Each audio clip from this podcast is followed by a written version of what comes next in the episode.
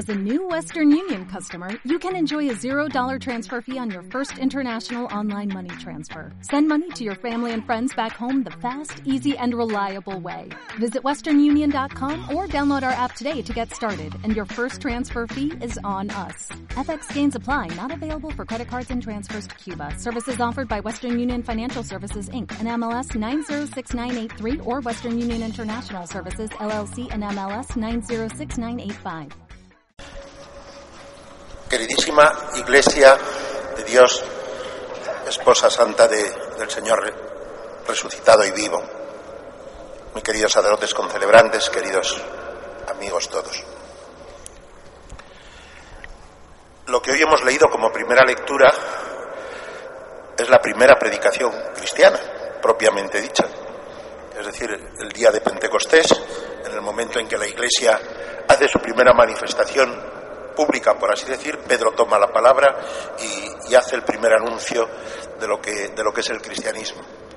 Y si uno se fija en, ese anuncio, ¿qué es lo que dice? Pues sencillamente un acontecimiento, un hecho, que, Jesús, a quien todos conocían en Palestina en aquel momento y cuya, historia no, no, era necesario ni narrar detenidamente ni, ni, explicar, había vencido a la muerte y había resucitado. Y cita algunas palabras de un salmo, justamente porque no me entregarás, dice un justo en uno de los salmos, a la muerte, ni dejarás a tu siervo ver la corrupción. Y mostrando así que, ese acontecimiento de alguna manera uno podía verlo previsto, predicho, anunciado de algún modo, intuido en las escrituras.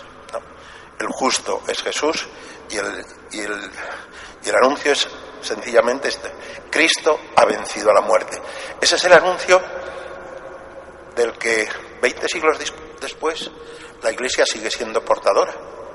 O sea, nosotros no somos portadores ni anunciadores de un sistema de, de, verdades abstracto, ni siquiera de una serie de principios morales que se justificarían por sí mismos, o de una serie de reglas para la vida o para la conducta de la comunidad cristiana o así.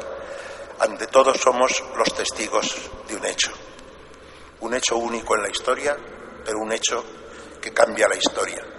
La segunda lectura de hoy nos, mostraba precisamente que en, el hecho de la resurrección de Cristo hay una nueva experiencia de Dios y de quién es Dios. Y, y, yo diría hay una nueva experiencia de la vida. El cristianismo representa el anuncio de ese hecho, la experiencia de ese hecho, la fe como un acto de la inteligencia, pero no como un acto de la inteligencia en, en algo que ha acontecido en la historia, no, no en una serie de ideas o en unas afirmaciones, sino un, un, acontecimiento del que uno puede haber hecho experiencia sin haber visto, sin haber sido como los discípulos que pudieron encontrarse, encontrarse con el Señor en, en los días anteriores a su ascensión, pero sí de un modo en el que realmente nos encontramos con Él, en el que realmente podemos reconocer su presencia porque actúa, porque obra, porque obra milagros, obra milagros en nuestro alrededor, los obra en nosotros mismos. Hay ciertos perdones de los que uno como sacerdote tiene experiencia y que vosotros a lo mejor también tenéis, que dice, Señor, esto es más, o sea que aquí puede haberse dado el perdón, es, más poderoso, representa más poder que la multiplicación de los panes. Y, y al mismo tiempo muestra el tipo de humanidad, porque quien, quien, quien es capaz de un, persona, de un perdón así mm, no es una persona mojigata o no es una persona eh, temerosa del mundo, no es una persona que, sé yo, que busque en, Dios y en la fe y en la iglesia una especie de refugio para, para, su, para sus miedos o para, o para sus límites.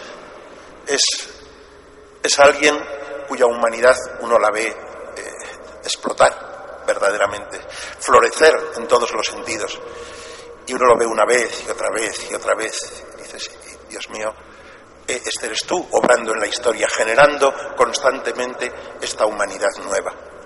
Pero yo quiero, quiero subrayar sobre todo que las tres lecturas de hoy, como todo el mensaje del tiempo pascual, contienen el anuncio del que la Iglesia es portadora, que me habéis oído resumir muchas veces en aquellas palabras de, San Juan Pablo II, eh, canonizado la semana pasada. Eh, Dios te ama, Cristo ha venido por ti. Eso es lo que la Iglesia, ese es el mensaje que la Iglesia tiene para, para cada ser humano, para cada hombre y para cada mujer. Dios te ama, Cristo ha venido por ti.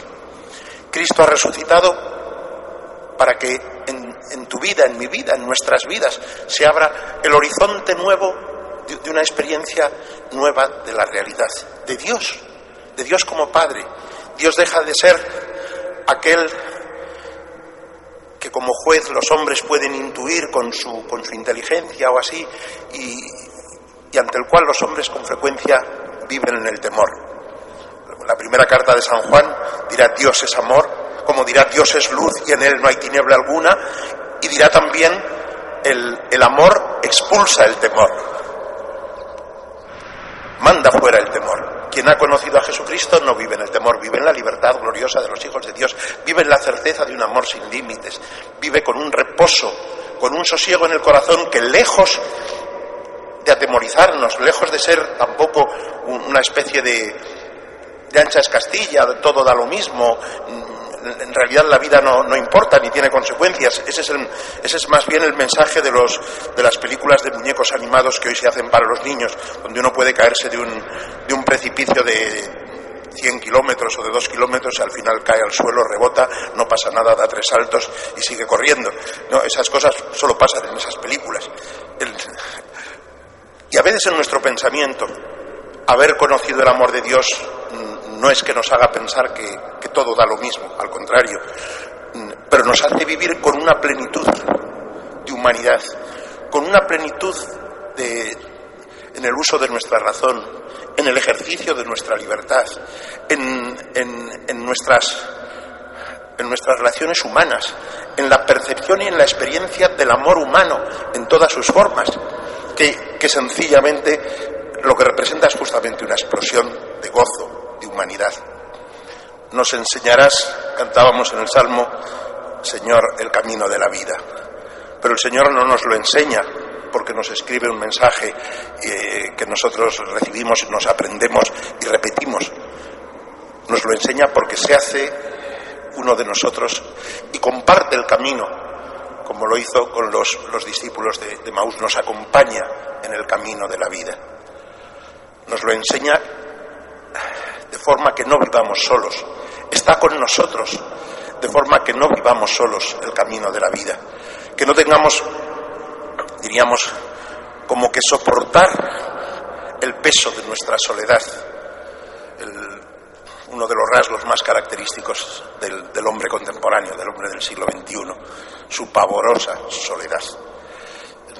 Cristo nos acompaña siempre y nos acompaña solamente para que nosotros podamos hacer ese camino, pues como lo hace uno que está bien acompañado. Y, genera la Iglesia, genera este pueblo, justo para que podamos tener la experiencia humana de esa buena compañía. Como mm, a mí me descubrió un, una figura de, un teólogo protestante americano, un libro sobre la Iglesia precioso, que, vamos, protestante, él, él, es metodista, probablemente mucho más católico que, que, muchos católicos que yo conozco, pero escribió un libro sobre la Iglesia que se titulaba En buena compañía. Me parece precioso, es una descripción preciosa de lo que es la Iglesia. ¿Qué es la Iglesia?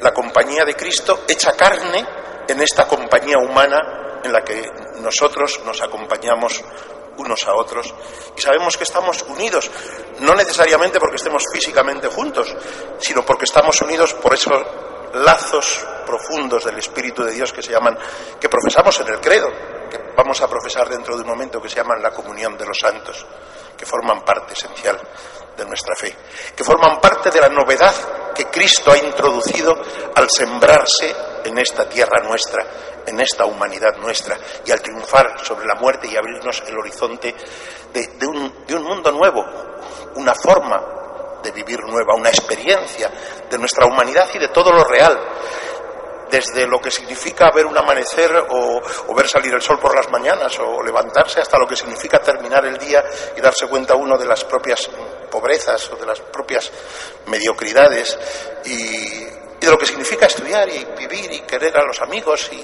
trabajar y, quererse y casarse y cumplir años y descansar, todo, absolutamente todo, queda tocado por la experiencia del encuentro con Cristo Jesús que está vivo.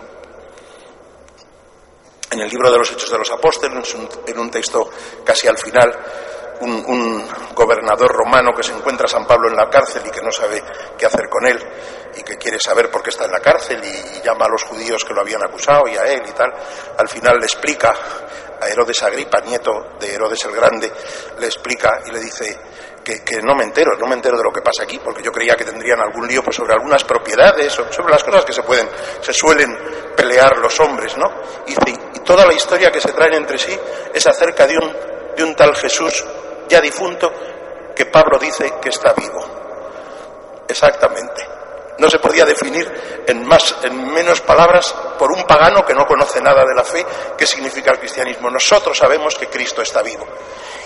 Y ese Cristo vivo tiene el poder de cambiar nuestras vidas, tiene el poder de perdonar nuestros pecados, tiene el poder de abrazarnos en nuestra pobreza y de hacernos recuperar nuestra humanidad y sembrar y extender esa humanidad nueva por el mundo.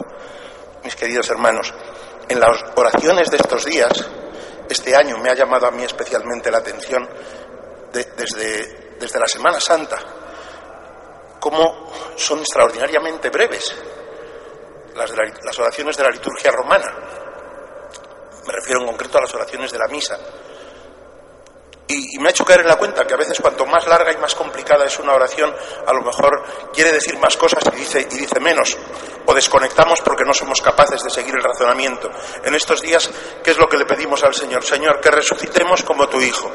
Que, que la resurrección de tu Hijo nos lleve a la vida eterna que la, muerte y la resurrección de tu Hijo perdone nuestros pecados, que, que nos haga partícipes de tu vida divina. Cosas muy sencillas, vamos, quiero decir, muy terribles, esenciales, preciosas, pero que no requieren, no requieren un alambicado pensamiento para comprender, sino pedimos lo esencial, sin nada que nos distraiga. Lo que pedimos en el Ángelus, después de todo. Señor, que por la muerte y la resurrección de tu Hijo, los que, los que hemos conocido su encarnación, participemos de su resurrección. Que toda nuestra humanidad sea absorbida en la resurrección.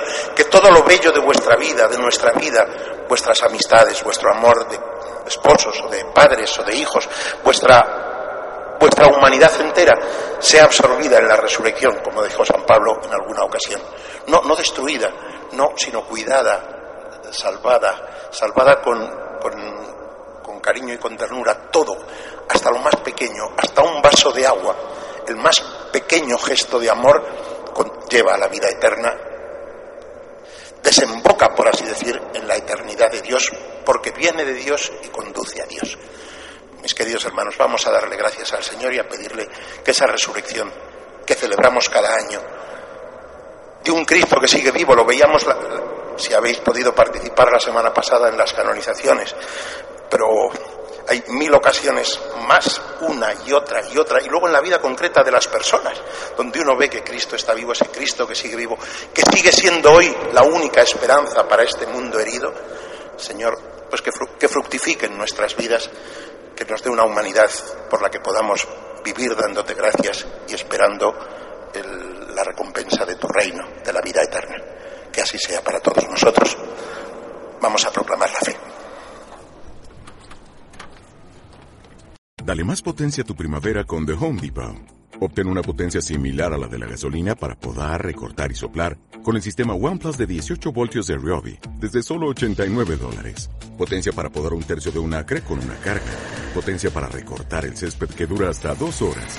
Y fuerza de soplado de 110 millas por hora. Todo con una batería intercambiable. Llévate el sistema inalámbrico OnePlus de 18 voltios de Ryobi. Solo en The Home Depot. Haces más. Logras más.